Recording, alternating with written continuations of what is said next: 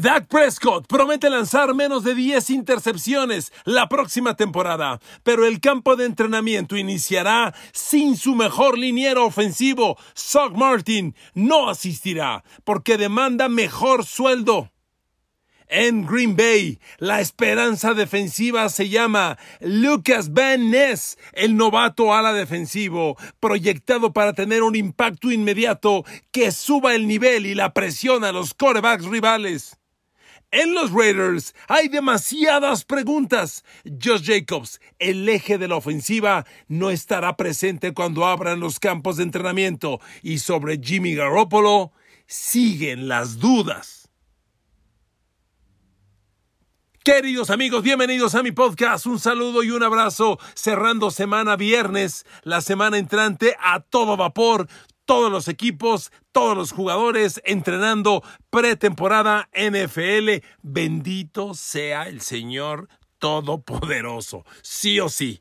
Así que queridos amigos, bienvenidos. Cerramos semana con otro podcast. A ver, los Dallas Cowboys. Dígame usted si el mundo de la congruencia existe en el territorio cowboy.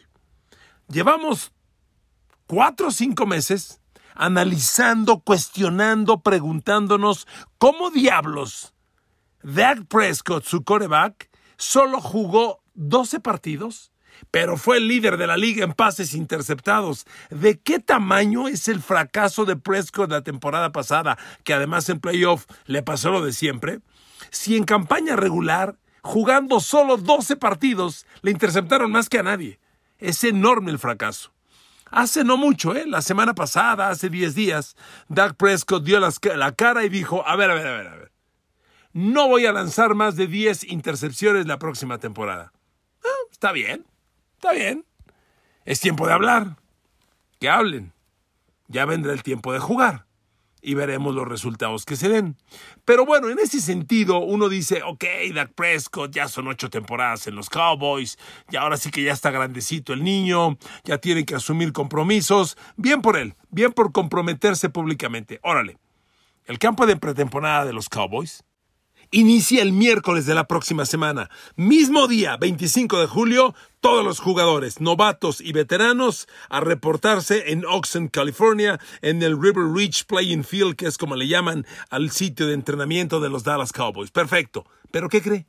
El mejor liniero ofensivo, Zach Martin, no va a estar presente. Y miren, por un lado uno dice, bueno, son tiempos de berrinches. Jugador que quiere un contrato o mejorar su sueldo, hace esto, que me parece de mal gusto, se lo digo de verdad, pero bueno, lo hacen muchos. Pero cuando analizas el caso Zach Martin, inevitablemente tienes que voltear a ver a Jerry Jones y decir, no manches. A ver, no manches.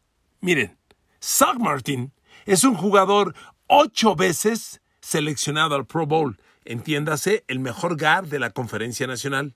Ocho veces. Seis veces el GAR All Pro entiéndase, el mejor GAR de la liga. 8 Pro Bowl, 6 All Pro. Enorme. Siguiente dato. Cuando analizas el trabajo individual personal de Zach Martin, es difícil encontrar a alguien mejor. Ya, ya no digo usted en los Cowboys, en la liga. A ver, ahí le va el dato. Zach Martin, temporada pasada, 19 partidos jugados. ¿Sabe en cuántas jugadas de protección de pase, de bloqueo de pase, estuvo involucrado Zach Martin la temporada pasada? 706. Entonces, recapitulo. Zach Martin, 19 partidos, 706 jugadas de bloqueo de pase. ¿Cuántas capturas de coreback permitió? Cero. Cero. Cero. No mames, cero. Dos golpes y 15 apresuramientos. ¿De acuerdo? Entiéndase, espectacular. Ahora, ahí le va el dato.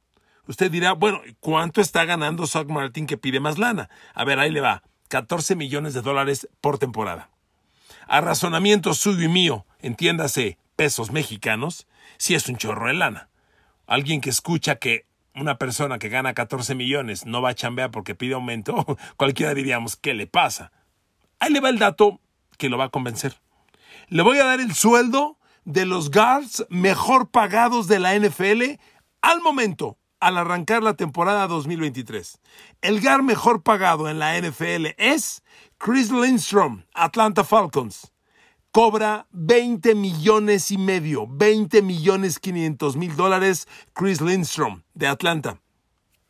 Número 2.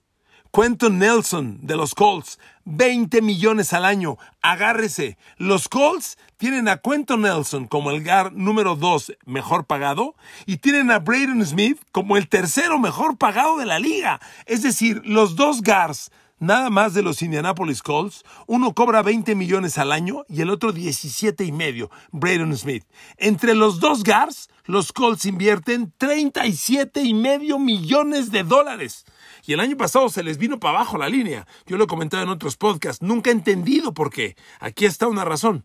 Y el centro que es Kelly, Ryan Kelly, si no mal recuerdo, eh, también es de alto nivel. Yo no entiendo por qué se cayó la línea ofensiva de los Colts. En fin, segundo y tercer mejor guards mejor pagados de la liga de los Colts. Cuarto, Elton Jenkins de los Packers, 17 millones. Luego Brandon Sheriff de los Jaguars, 16 y medio. Luego Joe Thuney, el guard de los campeones Chiefs, 16 millones, empatado con, empatado con Joel Bitonio de los Colts, de los Browns, perdón, que también cobra 16 millones. El octavo es Wyatt Teller de los Cleveland Browns. Fíjese nomás, los dos guards de los Cleveland Browns, Joel Bitonio y Wyatt Teller, uno cobra 16 millones al año y el otro 14 millones 200 mil.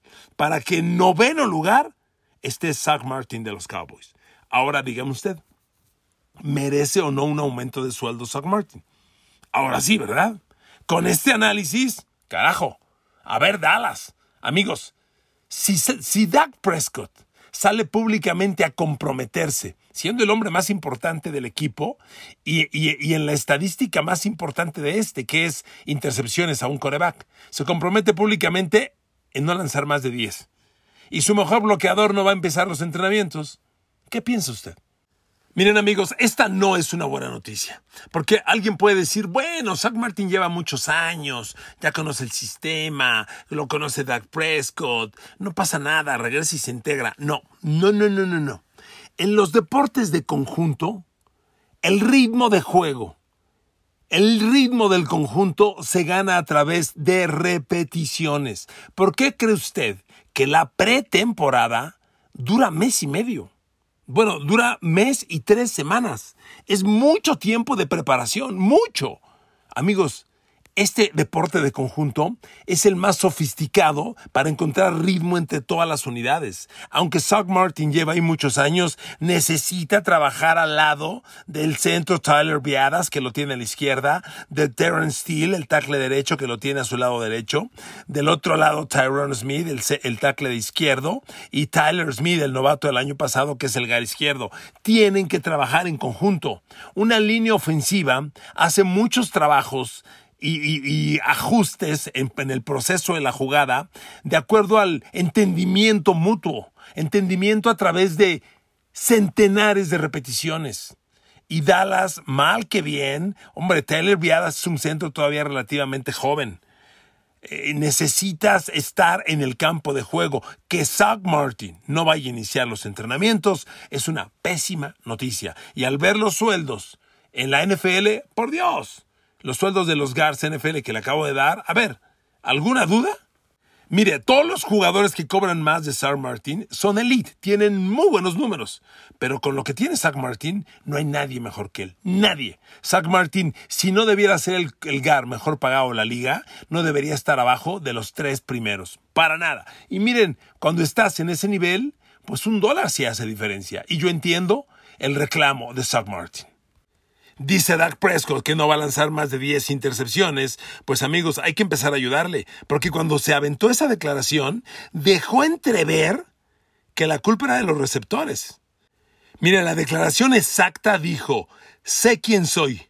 Y si vamos de nuevo a esas, a revisar esas intercepciones, la mitad fueron drops. Así dijo eh, Doug Prescott. Y luego quiso corregir. Dijo, no estoy diciendo que es culpa de los receptores, pero si quitas la mitad de esta, que fueron jugador, que fueron balones desviados, el número cambia. Ah, tranquilo, maestro, tranquilo. Que una intercepción es estadística del coreback.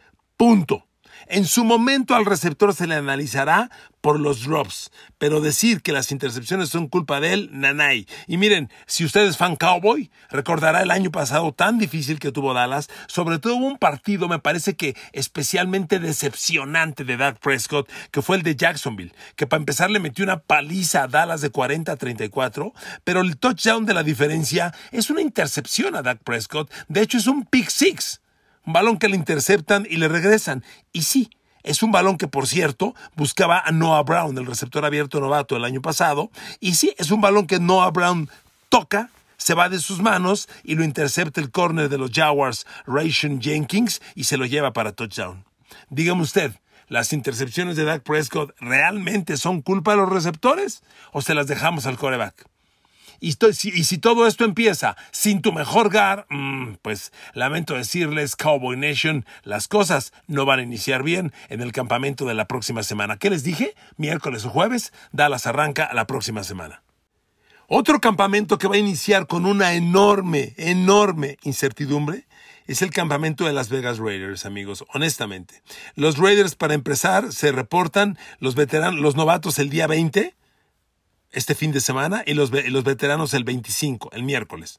Entonces los Raiders ya están en puerta. Pero a ver amigos, si en Dallas no, bajó, no va a reportarse el mejor GAR, Zach Martin, con los Raiders no se va a reportar el corredor Josh Jacobs, que nada más fue el líder corredor de la NFL el año pasado. Y él estaba esperando, porque le prometió la directiva, un nuevo contrato. El tiempo límite se venció el lunes pasado. ¿Saben dónde estaba Josh Jacobs el lunes a la una de la tarde, que fue cuando se venció el tiempo? ¿Saben dónde estaba? En el estacionamiento de las instalaciones del equipo.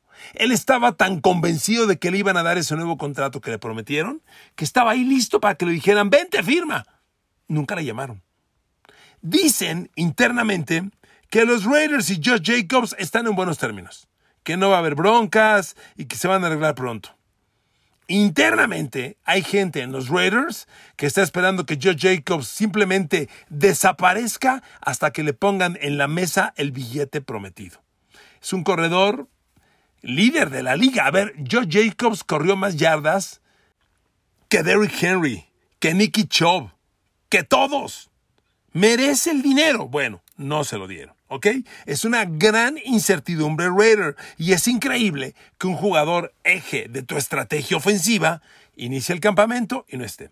Esto se suma al tema Jimmy Garoppolo, porque Jimmy Garoppolo pues no ha pasado el examen físico. Solo los Raiders saben cuándo se lo van a aplicar. Es cosa de días. Tiene que ser ya de aquí al miércoles, porque si no, no pueden. Si no pasas el examen físico, no entrenas. ¿Ok? Entonces, la incertidumbre sigue.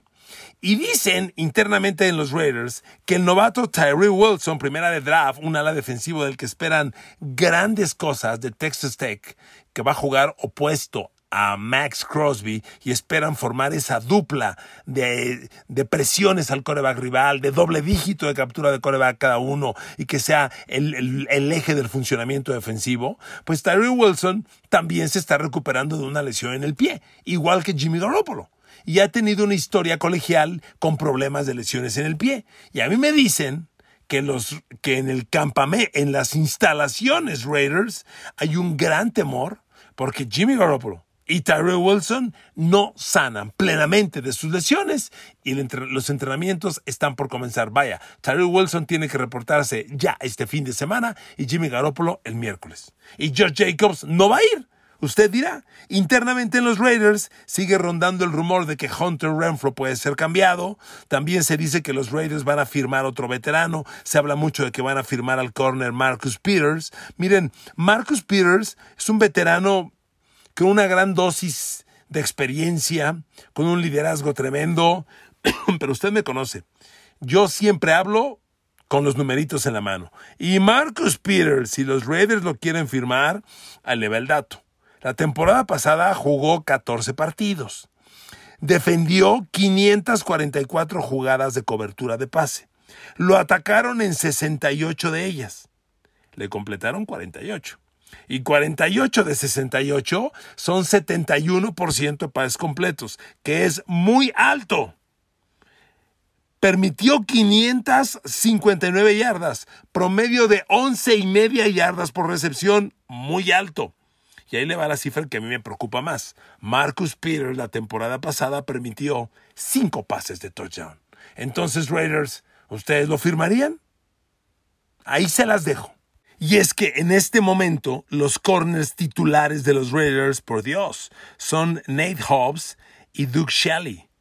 Con todo respeto, ¿quiénes demonios son Nate Hobbs y Duke Shelley? A ver, Miami va a llegar con Jalen Ramsey y Shevin Howard. ¿Y los Raiders van a llegar con Nate Hobbs y Duke Shelley? Los Kansas City Chiefs van a llegar con Trent McDuffie, primera de draft del año pasado, y el Jarius Need. Esa pareja es muy confiable. Los Chargers, JC Jackson, corner de 80 millones de dólares, líder interceptor de la liga dos años, hasta que el año pasado se fracturó con los Chargers en su debut. Bueno, va a recuperar y va a llegar junto con Asante Samuel Jr. Amigos, la pareja de corners de los Raiders es muy pobre. Como pobre es su trío de linebackers. Entonces, Marcus Peters, pues sí sería un veterano que ayude, pero los números que trae no son muy confiables. Ahí se lo dejo. Para cerrar el podcast, Green Bay Packers. A ver amigos, los Green Bay Packers son un equipo que el año pasado jugó muy por debajo de su potencial.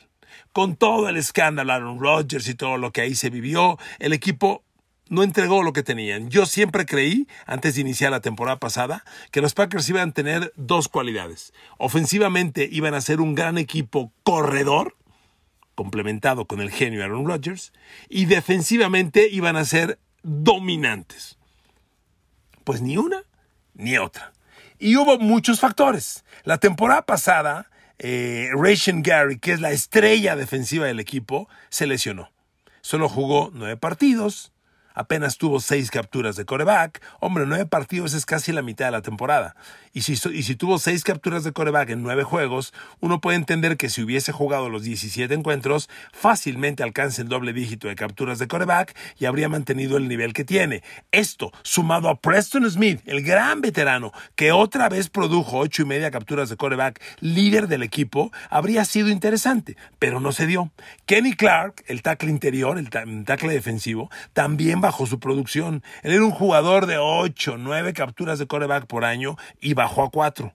A los Packers se les desapareció la presión al coreback por estas razones. Por ello en el draft reclutaron como primera selección a un fenomenal espécimen. Se llama Lucas Van Ness de la Universidad de Iowa, de los Hawkeyes de Iowa. Amigos, Lucas Van Ness es de esos cuates que parece que salen de un laboratorio. Parece hecho para película de Hollywood. Un metro noventa y siete, 127 kilos de peso. Diseñado, programado y reclutado para jugar al extremo de la defensa y darle presión a los corebacks por el extremo, al lado opuesto de Ration Gary. Vamos a ver el impacto que tiene. Lo cierto es que Packers necesita, sí o sí, más presión a los corebacks rivales. El año pasado tan solo sumaron 34 y media capturas de coreback. ¡Por Dios! Por Dios, son dos capturas por juego. Hay equipos que superaron las tres capturas por partido en promedio. Es una gran diferencia. Packers necesita subir dramáticamente sus números y yo creo que están los elementos para que ocurra. Nadie sabe si Ration Gary va a estar listo en septiembre. Todavía no está plenamente recuperado. Y ese es otro misterio. Si Ration Gary no está listo, los Packers le van a decir a Lucas Van Ness, produce y produce pronto. Pero suponiendo en el escenario ideal que sí lo esté, va a ser muy interesante ver a Lucas Van Ness a Rachel Gary, a Preston Smith, hay por ahí un novato el año pasado, Kingsley Enagbare, que aunque jugó poquito y solo tuvo tres capturas de coreback, enseñó cosas interesantes. es un jugador que en rotación, de manera complementaria, también puede hacer las cosas interesantes. Y si Green Bay como todo mundo lo vemos, se convierte en la gran amenaza de los corebacks rivales, más el resto de su formación defensiva, que tiene un gran cuadro, un, grupo de linebackers muy interesante con Davondre Campbell. Esperamos que el jovencito Quay Walker suba su nivel y ya sea el jugador por el cual fue reclutado tan alto. No solo fue primera de draft el año pasado, fue la selección global número 22. Quay Walker tiene que ser una estrella. El de Bondre Campbell, la línea frontal que le decía y el perímetro. A ver, los Packers tienen un perímetro. Si le acabo de decir que los corners de los Raiders son para reírse, agárrate con los de Packers. Jair Alexander, Rashul Douglas y por si fuera poco, Eric Stoke de corner slot. No, no, no, no, qué equipazo. Y el salvaje de Darnell Savage jugando como halcón en el safety libre. Esta defensa tiene potencial para hacer grandes cosas, pero es potencial. Que esté listo Ration Gary, que Preston Smith repita temporada, que recupere el nivel, que, eh, el, nivel Kenny Clark, que Quay Walker responda a la expectativa, que la Lucas Van impacte como novato. Son muchos elementos. Si esto fuera inglés dirían son muchos if, muchas, muchas dudas y este equipo sí o sí tiene que producir. Queridos amigos, cerramos semana, cerramos el podcast y el próximo lunes tendremos casi a toda la liga entrenando ya y a muchos equipos ya con sus veteranos incluidos. Les mando un abrazo a todas y a todos, los quiero mucho. Terminamos juntos otra semana. Que Dios los bendiga.